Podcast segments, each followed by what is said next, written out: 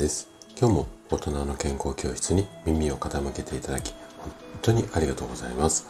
この放送は朝が来るのが楽しみ。そんな人を増やしたい。こんなね思いを持った生体院の院長が毎朝7時にお届けをしております。さて今日はね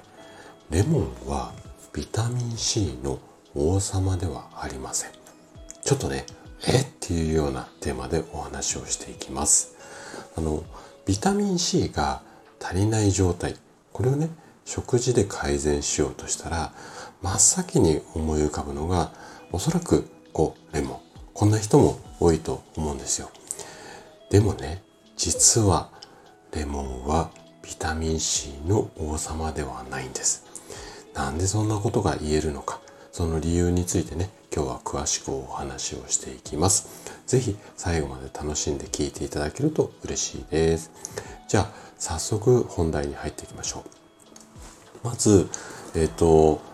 レモンが王様じゃないっていうお話の前にそもそもビタミン C この働きについてねちょっと確認をしていきたいと思うんですけれどもえっ、ー、とまずビタミン C、まあ、骨だとか、まあ、筋肉関節だとかあとはまあ皮膚みたいないわゆるこう人間の体の組織をつなぐこうくっつけるこう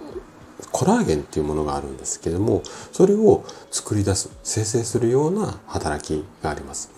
あとは鉄の吸収を助けたりだとかあとまあ活性酸素、まあ、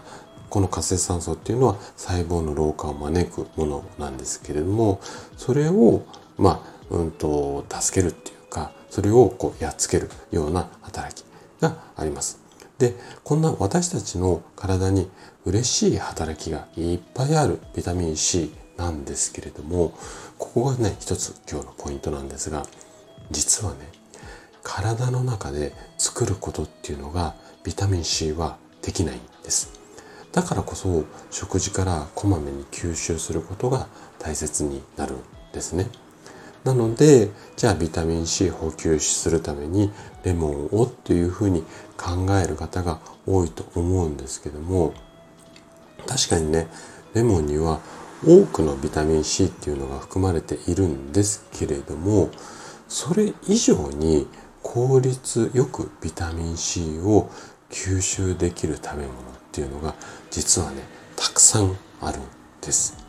で、えっと、たくさんある中でちょっとねいくつか、えっと、商品商品じゃねえや、えっと、食べ物をね紹介したいなと思うんですけれどもビタミン C が多く含まれるいわゆる含有量が多いトップクラスっていうのが赤のパプリカとあとはブロッコリーなんです。